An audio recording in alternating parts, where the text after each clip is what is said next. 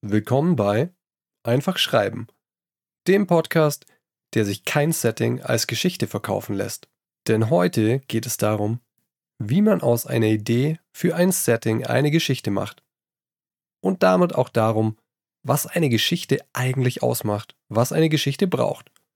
Und das Ganze anhand eines konkreten Beispiels eines Hörers. Jetzt aber erstmal aus dem Leben eines Schreibenichts oder die Leiden des jungen Autors. Hey, hey, hey, schön, dass du wieder da bist. Gleich mal eine persönliche Frage. Bist du auch manchmal überwältigt von den unzähligen Schreibtipps da draußen? Nehmen wir nur mal das Beispiel Plot, also die Handlung der Geschichte. Wer plotten, also die Handlung seiner Geschichte entwerfen möchte, der findet da draußen eine überwältigende Anzahl an Systemen. Hinter mir im Regal steht ein Buch, das heißt 20 Masterplots. Darin stehen, wie der Name vermuten lässt, 20 beispielhafte Plotstrukturen, denen ganz viele der erfolgreichsten Geschichten da draußen folgen. Sie heißen die Suche, die Verfolgung, die Rettung, die Flucht, die Rache und so weiter. Und dann gibt es andere, die sagen, boah, eigentlich gibt es doch nur sieben Plots da draußen und die wiederholen sich immer wieder, die musst du kennen. Und der nächste sagt, nein, es gibt acht grundlegende Plotstrukturen. Und dann kommt einer, der sagt, ah, ah, ah, in Save the Cat Writes a Novel steht doch blablub, blablub, blablub. Also mir ist das alles irgendwie zu viel und zu kompliziert und zu widersprüchlich. Auf wen soll ich denn jetzt eigentlich hören? Und das war es ja nur zum Thema Plot. Dann gibt's ja noch tausend und eine Theorie dazu, wie man Charaktere entwirft, Dialoge schreibt, Konflikte aufbaut. Und wenn ich ehrlich bin, das hilft mir nicht. Das verunsichert mich. Auf wen soll ich jetzt hören? Ich will doch eigentlich einfach nur schreiben. Und damit sind wir wieder zurück beim Podcast. Einfach schreiben. Das war von Anfang an mein Ziel. Selber einfach zu schreiben. Anderen dabei zu helfen, einfach zu schreiben. Schreiben so einfach wie möglich zu machen. Und darauf habe ich mich in den letzten Tagen wieder besonnen. Für mich gibt es nicht tausend und eine Schreibregel, die man kennen muss. Für mich gibt es eine Handvoll Prinzipien. Wenn du die kennenlernst, verinnerlichst, einübst dann kannst du ganz einfach die Ideen, die in deinem Kopf herumspuken, in schöne Geschichten übersetzen. Ich habe mich ja in den letzten Jahren viel damit auseinandergesetzt, was eine Geschichte ausmacht, was eine gute Geschichte ausmacht und noch viel wichtiger, ta ta ta ta ta, Transferleistung, wie man denn eine gute Geschichte erzählt. Und aus meiner Sicht gibt es eine Handvoll Prinzipien, die dafür wichtig sind. Die heißen dann bei jedem Blogger und jedem Ratgeberautor anders, jeder musste ja irgendwie seine Sachen verkaufen und Marketing für sich machen, aber im Endeffekt gibt es einfach diese Handvoll Prinzipien und die reicht aus. Die zu vermitteln, und zwar in praktischen Beispielen, darauf will ich mich im Podcast konzentrieren. Und dazu gehören auch die Story-Prinzipien von Robert McKee. Aus seiner Sicht besteht die Handlung einer Geschichte aus fünf Elementen. Das Schöne ist, dass diese fünf Elemente sowohl im Großen als auch im Kleinen jeder Geschichte auftauchen. Sie helfen dir in zwei Richtungen.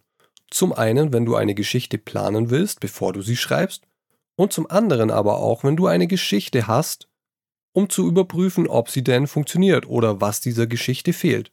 Denn manchmal haben wir nur dieses Gefühl, dass da etwas nicht stimmt, wir wissen aber nicht was. Und das Wunderschöne an diesen Prinzipien ist, du kannst sie auf die komplette Geschichte anwenden, aber auch auf die kleinen Bestandteile einer Geschichte. Du findest sie sowohl in der ganzen Geschichte als auch in kleinerer Version in den einzelnen Akten und Szenen. Und heute schauen wir uns mal an, wie das in der Praxis funktioniert. Mein lieber Freund Mr. T hat mir nämlich neulich eine coole Schreibidee rübergesimst. Und anhand dieser Idee werden wir heute mit den Story-Prinzipien von Robert McKee eine Geschichte entwerfen. Und by the way, sagt eigentlich irgendjemand noch Simpson? Also ich meine, ich sag das eigentlich auch nicht. Und es war auch keine SMS, die mir Mr. T da geschickt hat.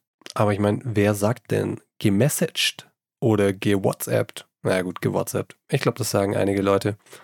Viel zu viele Leute. Aber ich bin mir sicher, dass all die Leute, die jemals gesimst gesagt haben, langsam aussterben. Obwohl, so alt bin ich doch eigentlich noch gar nicht. Na gut, anyway. Jetzt aber los mit dem praktischen Teil dieser Folge. Werfen wir einen Blick in die Dun -dun -dun Werkzeugkiste. Also, eines Morgens, eines Morgens bin ich aufgewacht und habe eine Nachricht von Mr. T auf dem Handy entdeckt, in dem er mir eine Story-Idee pitcht. Es ging um eine klassische Boy Meets Girl Geschichte. Das Besondere daran war, dass diese nach dem ersten Kennenlernen sich eine geteilte Spotify-Playlist erstellen. Also eine Playlist, auf die jeder Songs hinzufügen kann. Und anfangs fügen sie jeder noch unterschiedliche Songs hinzu, aber nach und nach fällt ihnen auf, dass bei den meisten Songs steht, dass er von beiden hinzugefügt worden ist. Und so erkennen sie dann ihre Seelenverwandtschaft. Ich finde, die Idee hat was. Ein frischer Anstrich für die uralte Boy Meets Girl Geschichte. Und darum geht's doch. Das ist doch im Grunde genommen die Herausforderung für jeden, der schreibt. Dass wir die alten zentralen Geschichten der Menschheit immer wieder auf eine neue Art und Weise erzählen. Klugscheißer, der ich bin, hatte ich aber auch direkt den Impuls zu sagen, coole Idee, aber keine Geschichte. Diese Spotify-Komponente ist eher so etwas wie ein, ja, eine Art Setting. Preisfrage. Warum ist das noch keine Geschichte? Und Anschlusspreisfrage, um den Gewinn zu verdoppeln. Wie machen wir daraus eine Geschichte? Auftritt Robert McKee und seine Story-Prinzipien. Ich habe es schon in vorherigen Folgen erwähnt, aber ich wiederhole mich sehr gern. Denn wie gesagt, mir geht es um eine Handvoll einfacher Prinzipien, die man einüben und verstehen muss, und wie ein ehemaliger Kollege und immer noch Freund von mir mal gesagt hat, Wiederholung ist die Mutter der Pädagogik. Also bist du bereit für die fünf Teile, aus der jede Geschichte besteht? Wunderbar, hier sind sie. Nummer 1. Das auslösende Ereignis oder auch Inciting Incident. Zweitens. Zunehmende Komplikationen oder mit ihrem cooler klingenden englischen Namen Progressive Complications. Dritter Teil die Krise oder Crisis. Vierter Teil, Höhepunkt auch Climax genannt. Und fünfter Teil, die Auflösung oder Resolution. Ich dachte mir das ungefähr so. In dieser Folge heute werde ich am Beispiel von Mr. T's Geschichte diese fünf Elemente einzeln kurz erklären und dann in weiteren Folgen mich jeweils pro Folge einem Element ausgiebig widmen. Klingt das nach einem guten Plan für dich? Ja, ich höre nickende Gesichter. Los geht's also mit dem Inciting Incident oder dem auslösenden Ereignis. Zunächst mal müssen wir uns eine wichtige Frage stellen, denn in Geschichten geht es nicht um Ereignisse, es geht um Menschen. Oder auch um Tiere, Autos, Roboter, solange sie eben menschliche Eigenschaften besitzen und sich so wie Menschen verhalten. Ja, da sind wir ein bisschen scheinheilig, am Ende geht's uns immer um uns selber. Also, erste wichtige Frage. Wer ist denn die Hauptfigur in der Geschichte? Denn wir brauchen eine Person, mit der wir mitfiebern. Wir können dazu natürlich auch mehrere Personen verwenden. Wir könnten die Geschichte aus den Perspektiven von beiden erzählen, von Boy und Girl. Und theoretisch auch noch aus der Perspektive ihrer Mütter, besten Freunde und Haustiere. Das ist alles möglich und wurde teilweise schon gemacht. Aber um das Beispiel einfach zu halten, würde ich mich hier auf eine Figur beschränken und sagen, weil ich eben ein Mann bin und auch sehr egoistisch denke, und dann in meiner Erfahrungswelt bleiben kann. Wir erzählen diese Geschichte aus der Perspektive des Boy. An dieser Stelle übrigens auch der Hinweis, du kannst genauso gut eine Boy-Boy, Girl-Girl oder Boy-Divers oder Transgender-Girl oder wie auch immer erzählen. Das ist der Geschichte, so wie es sein sollte, nämlich komplett egal. Sie wird funktionieren, wenn wir uns an die Prinzipien halten. Viel wichtiger sind nämlich zwei Dinge in Bezug auf die Hauptfigur. Erstens welcher Storywert verändert sich von Anfang bis zum Ende der Geschichte? Und zweitens, was ist die beherrschende Idee dieser Geschichte? Was will sie über die Welt aussagen? Und ja, jede gute Geschichte sagt etwas über die Welt aus. Aber packen wir diese zwei Fragen mal und beantworten sie uns später. Stürzen wir uns ins auslösende Ereignis. Das auslösende Ereignis ist etwas, das unserer Hauptfigur zustößt. Das auslösende Ereignis hebt die Welt unseres Boy aus den Angeln, denn wie Robert McKee sehr treffend sagt, eine Story dreht sich nicht um durchschnittliche menschliche Erfahrungen. Wir greifen nach dem Besten oder dem Schlimmsten. Und oft genug auch beidem. Entsprechend gibt es zwei einfache Leitfragen, mit denen du das auslösende Ereignis für deine Hauptfigur finden kannst. Option A. Was ist das Schlimmste, was meinem Protagonisten zustoßen könnte? Und wie könnte es sich zum Besten entwickeln? Option B. Was ist das Beste, was meinem Protagonisten zustoßen könnte? Und wie könnte es sich zum Schlimmsten entwickeln? Eine Idee. Unsere Hauptfigur lebt in einem kleinen Örtchen, vielleicht auch in einer Kleinstadt, ein recht biederes, einfaches, aber doch zufriedenes Leben. Schon als kleiner Junge hat er in der Zimmerei seines Vaters mitgearbeitet und als dieser schließlich in Rente ging, hat er das kleine Unternehmen geerbt. Seither baut er Tag ein, Tag aus kleine Holzhäuschen. Aber dann erleidet er einen tragischen Unfall und ist von nun an so gehandicapt, dass er diesen Beruf nicht mehr ausüben kann. Ihm ist das Schlimmste passiert, was er sich vorstellen konnte. Doch wie wird es jetzt zum Besten, was ihm jemals hätte passieren können? Ja, aufgrund seines Unfalls lernt er nämlich seine wahre Liebe kennen. Das könnte eine Rettungssanitäterin sein, eine Ärztin, die ihn behandelt, eine Physiotherapeutin oder die Frau, die im Krankenhauskiosk arbeitet, wo er aufgrund seiner Verletzung mehrere Monate verbringen muss. Also im Krankenhaus, nicht im Kiosk, aber du weißt, was ich meine. Eigentlich ist er ja schon vergeben. Aber naja, das ist so ein bisschen wie mit seinem Job. Den findet er schon gut, er hat sich aber auch nie so groß Gedanken darüber gemacht, ob es vielleicht was Besseres da draußen für ihn gäbe. Er hat eher so das gemacht, was man von ihm erwartet hat. Den Laden des Vaters übernommen. Und er ist mit seiner Jugendliebe zusammengekommen. Und dann eben auch geblieben. Und hier kristallisiert sich für mich schon ein bisschen der Kern der Geschichte heraus. Also der Storywert, um den es geht, und die Kernbotschaft oder auch beherrschende Idee. Der Kernwert der Geschichte könnte für mich Sicherheit sein. Oder auch sicheres Leben versus authentisches Leben. Authentisches Leben in dem Sinne, dass man so lebt, dass es einen wirklich erfüllt, dass man das tut, wofür man bestimmt ist, das einen wirklich ausfüllt. Also im Grunde genommen Sicherheit versus Risiko. Die beherrschende Idee dahinter könnte lauten, wahres Glück in der Liebe oder auch im Leben findest du nur dann, wenn du etwas riskierst und auf dein Herz hörst. Dieser Kern der Geschichte muss bereits im auslösenden Ereignis der Geschichte angelegt sein. Denn nur wenn du weißt, worauf du am Ende hinaus willst, dann kannst du den Anfang der Geschichte so konstruieren, dass er richtig, richtig gut funktioniert und auf dieses Gesamtziel einzahlt.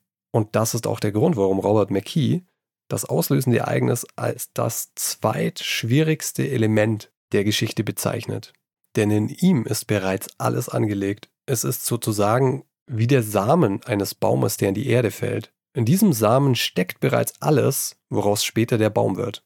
Manchmal kann man das alles nicht schon am Anfang der Geschichte wissen, beziehungsweise falsch formuliert, nicht am Anfang des Schreibprozesses wissen. Man schreibt dann vielleicht erstmal so vor sich hin, schreibt seine Ideen nieder, schreibt ein Setting nieder, wie es Mr. T gemacht hat aber irgendwann im Laufe der Entwicklung der Geschichte muss einem klar sein, worum geht es mir eigentlich? Worum geht es der Hauptfigur? Welchen Wert in seinem Leben möchte ich so radikal verändern, dass es eine Geschichte wert ist?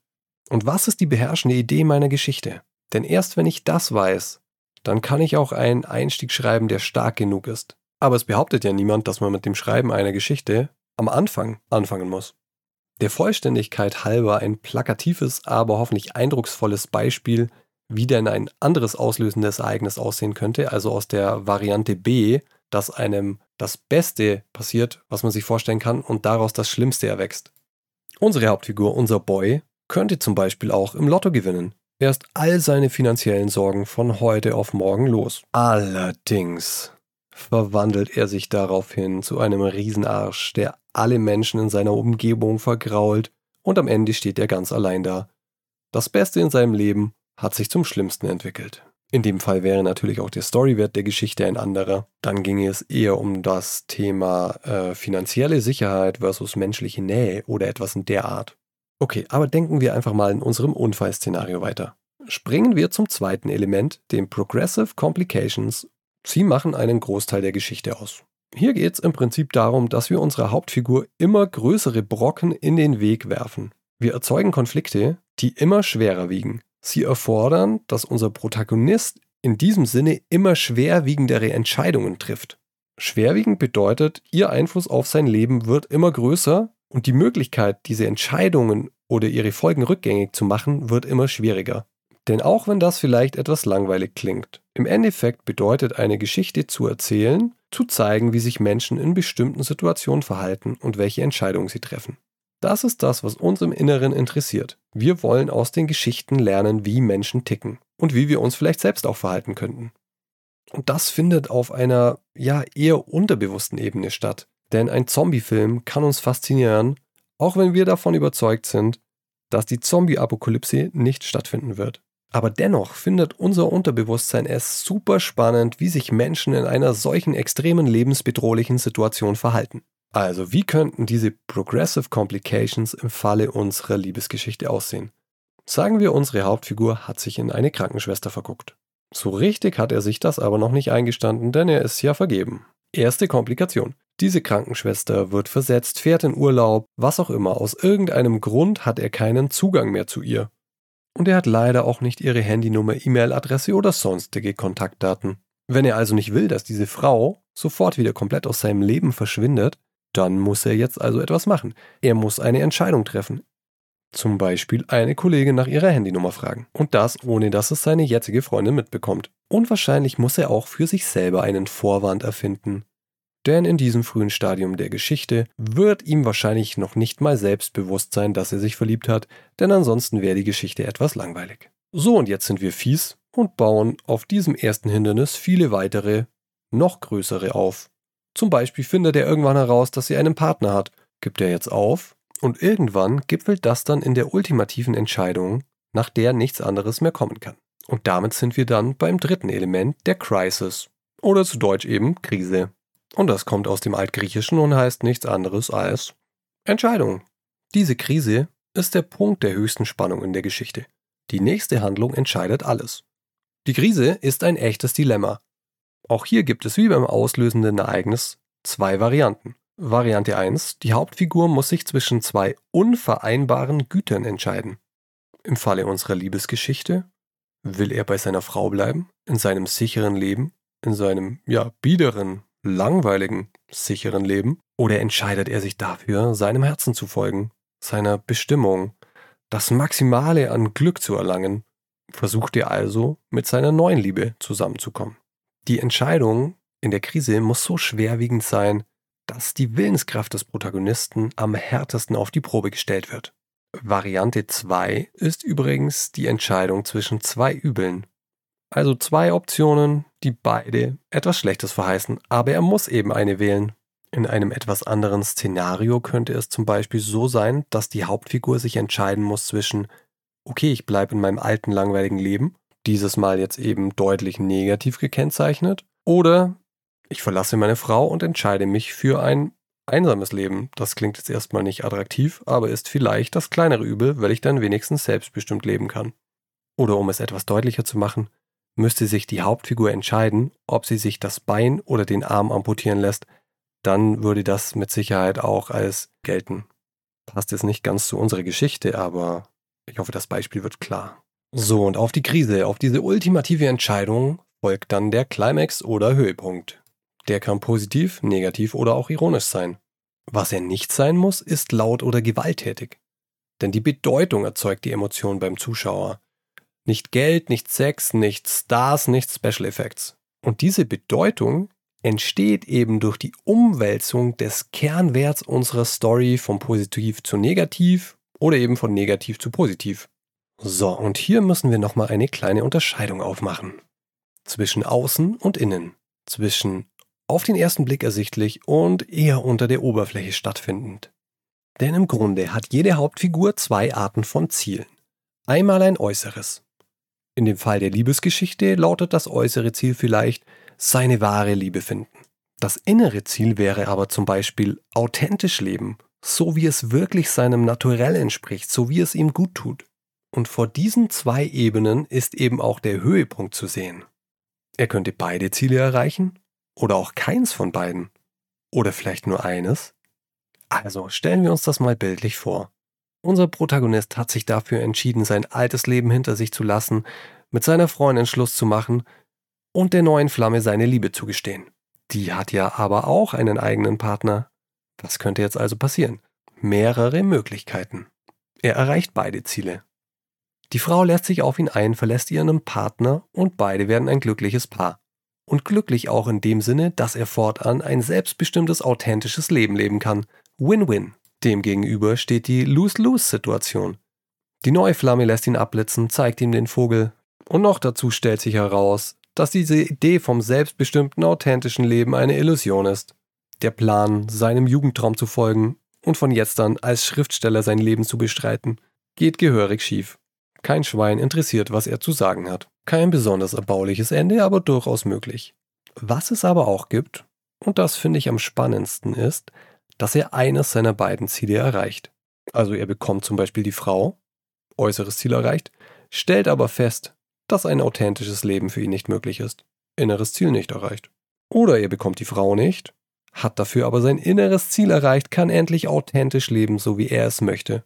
Er stellt vielleicht sogar fest, dass das überhaupt nichts mit der einen oder der anderen Frau, sondern nur mit ihm selber zu tun hat. Diese Art eines ironischen Endes ist für mich persönlich und ich glaube auch für Robert McKee das attraktivste, weil es im ehesten unserer Lebenserfahrung entspricht. Es gibt selten dieses Win-Win oder Lose-Lose, meistens ist es eine Mischung aus beiden. Und wenn ich wählen dürfte, dann würde ich mir das Ende wünschen, in dem das innere Ziel erreicht ist. Für mich ist das irgendwie spannender.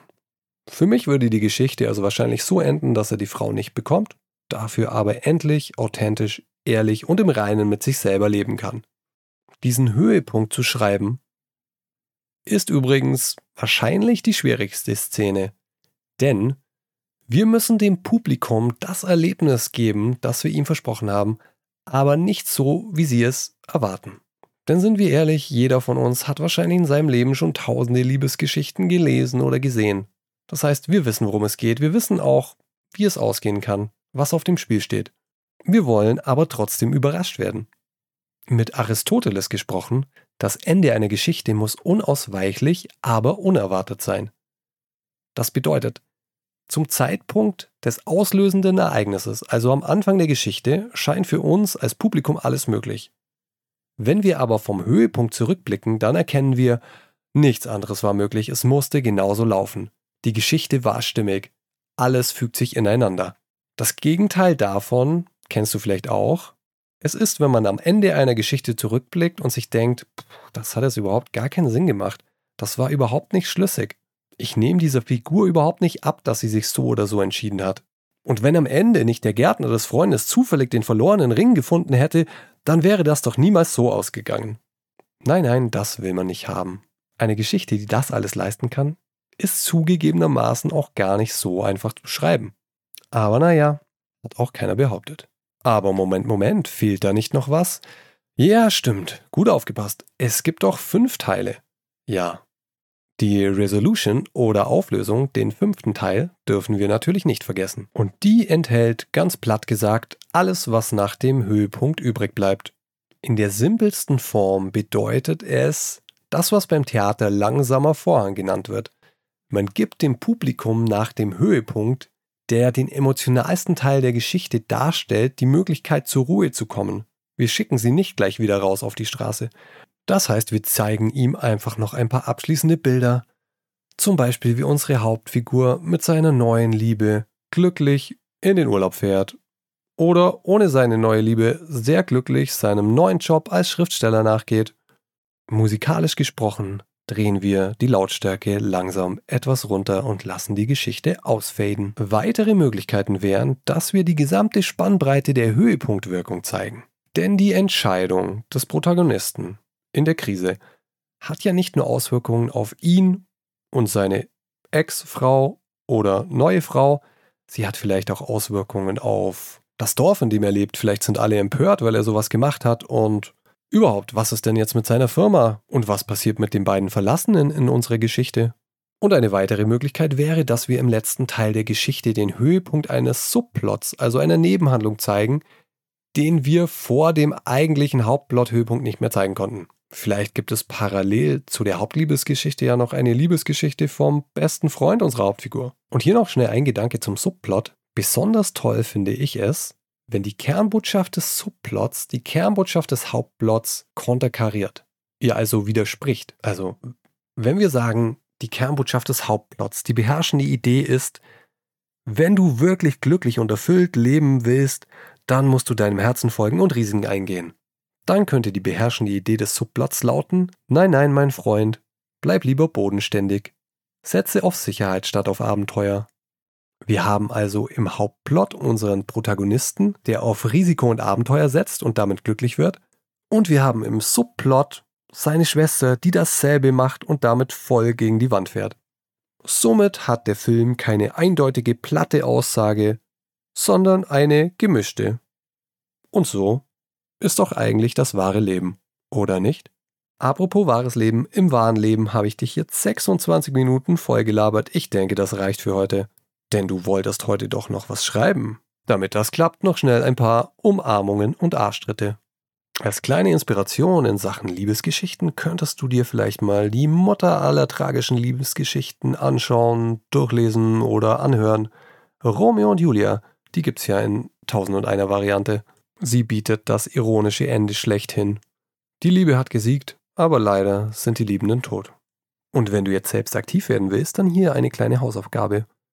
Plotte doch mal nach diesen fünf Story-Elementen von Robert McKee die Handlung einer Liebesgeschichte oder einfach der Geschichte, die gerade in deinem Kopf rumgeistert.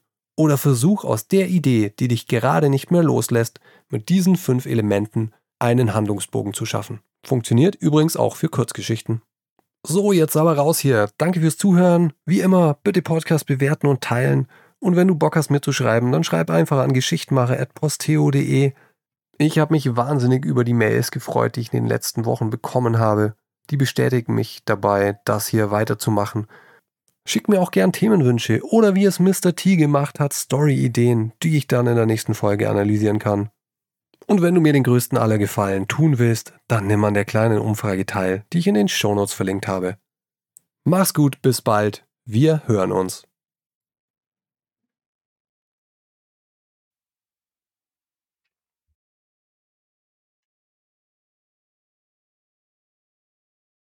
Oh, oh, oh, jetzt ist mir doch noch mal was eingefallen. Uh, ja. Also wenn ich, ich glaube, wenn ich diese Geschichte schreiben würde, dann würde ich es so anlegen, dass die Hauptfigur, also der Boy, irgendwie an die Playlist von seiner vermeintlich großen Liebe kommt. Also der lernt die nun ein bisschen kennen, ein paar Tage im Krankenhaus und der Rest der Geschichte findet dann ziemlich in seinem Kopf statt.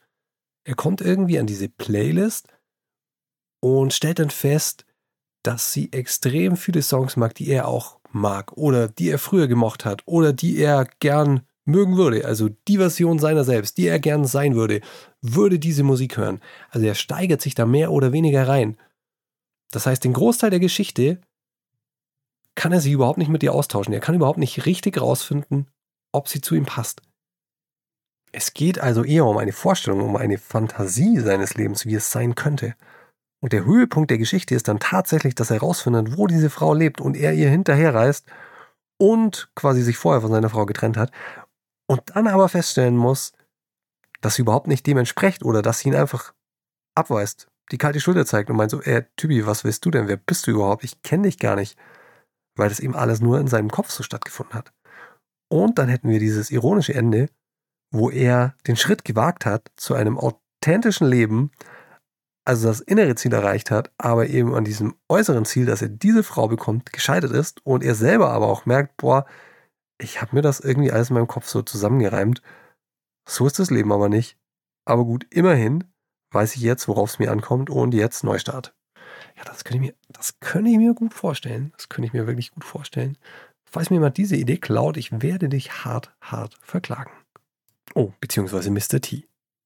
Und Spotify, falls du diese Geschichte produzieren willst, als Buch, Hörspiel oder Film, melde dich einfach bei mir.